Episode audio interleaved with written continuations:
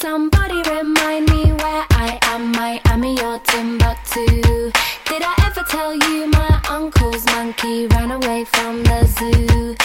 Hello，大家好，我是主播 Sony，欢迎收听 Sony 的书架三十九条客户体验法则。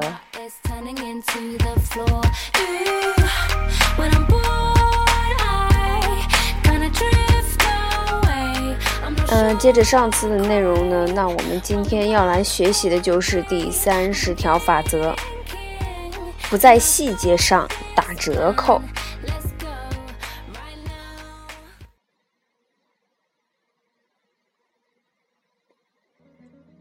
维珍公司的创始人、英国企业家理查德·布兰森曾这样写道：“差强人意的服务与卓越的服务之间唯一的区别就在于对细节的关注。”那么这句话呢，用在客户服务上，真是比较一针见血的。在关注细节方面，能像速递业巨头联邦快递一样一丝不苟的公司，真是屈指可数。那么，联邦快递呢，在两百二十个国家和地区拥有三十万名员工。但是，即便是如此，公司每天都要为每一名员工提供送货路线指示。这些路线精心计算了每个递送点之间的最短距离，还尽可能多的安插右转，以便节省运送时间和汽油。可见，对细节的关注不仅能够为其节省大量的时间和金钱，还能够为客户提供更快、更省钱的寄送服务。当你最初创业或者刚刚入职的时候，你很可能是一个对细节一丝不苟的人，把一切事物都规划得井井有条，像一台加满油的机器一样轰隆隆地运转着。可是现在的你还保持着那时候的状态吗？如果答案是否定的话，那你并不是特例。随着时间的推移，许多人对细节的注重都会出现减少的趋势。时间、成功以及经验都是细节的大敌。当你繁忙或者遇到顺境的时候，对细节有所疏忽是人之常情。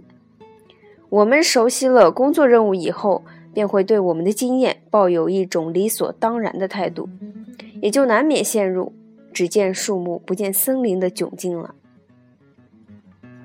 虽然粗心大意是难免的，但后果有时却不堪设想。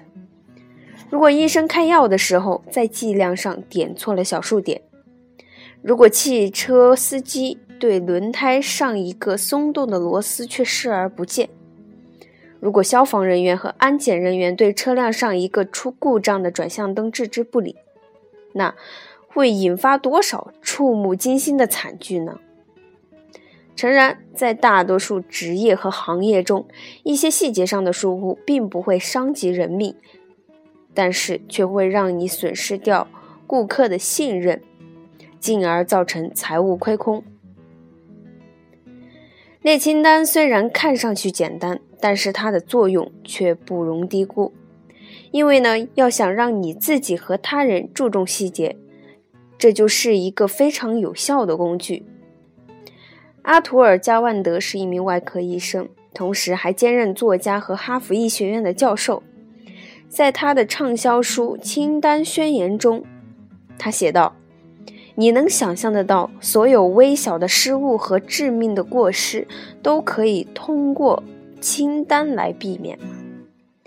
数据显示，在医院中，利用清单来确保清洁，使病毒感染率大幅降低。在航空业中，引入清单不仅提升了操作效率，同时还降低了坠机事故的发生概率。加万德提供了充分的佐证，证实了无论在建筑业、银行投资业还是国土安全方面，清单都使人为导致的失误降低了。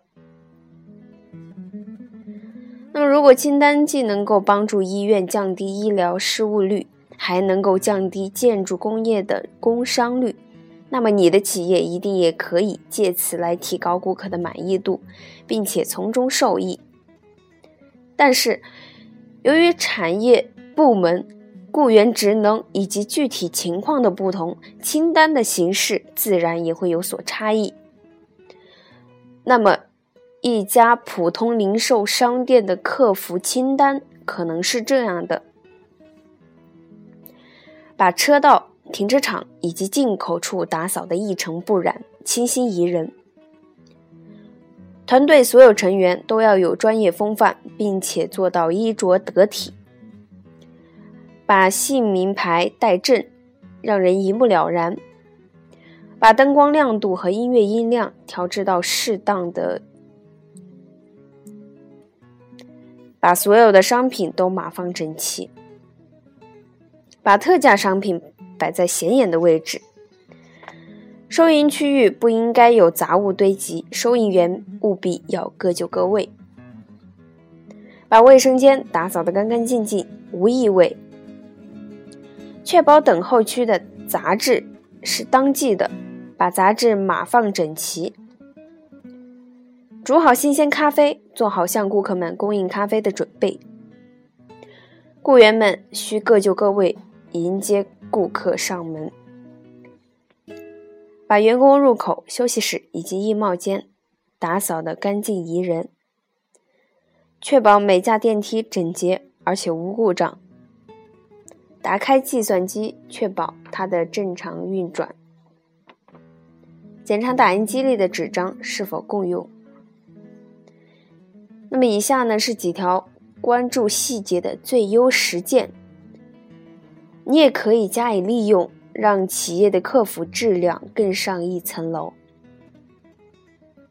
第一，设置详细具体的政策和流程，把内容传达给每一名直接或间接接触顾客的工作人员。第二，在工作中时常安排一定的休息时间，以确保那些负责常规和重复工作的人员保持头脑清醒。第三，定期检查机器和工艺技术，确保万无一失。第四，培养每一位员工洞察潜在问题的能力，让他们能通过便捷、安全的渠道发现问题。第五，设立便于交流的企业文化，以便让各级员工都能方便的与高层进行沟通。第六，使用便签本或者剪贴板来记录日常操作流程，把细节上的问题标记出来，及时做出修改。刚开始的时候，你的雇员或者同事也许会觉得你有点吹毛求疵，但是他们很快就会看懂你在细节上的用心，并且开始竞相的模仿你。有人说。魔鬼藏于细节之中，在生意上对细节的忽略可能会让你功亏一篑。如果你能够紧盯住这些具有魔力的细节，回报你的将不仅仅是客服质量和企业盈利的提升，客户的满意度也会持续升高。好，今天的学习到这里就结束了。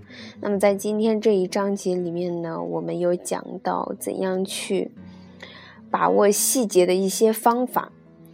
那么实际上呢，不管是在工作还是生活中，关注细节是一件很重要的事情，因为确实有时候很可能一件很大的事情就被一些小小的细节被。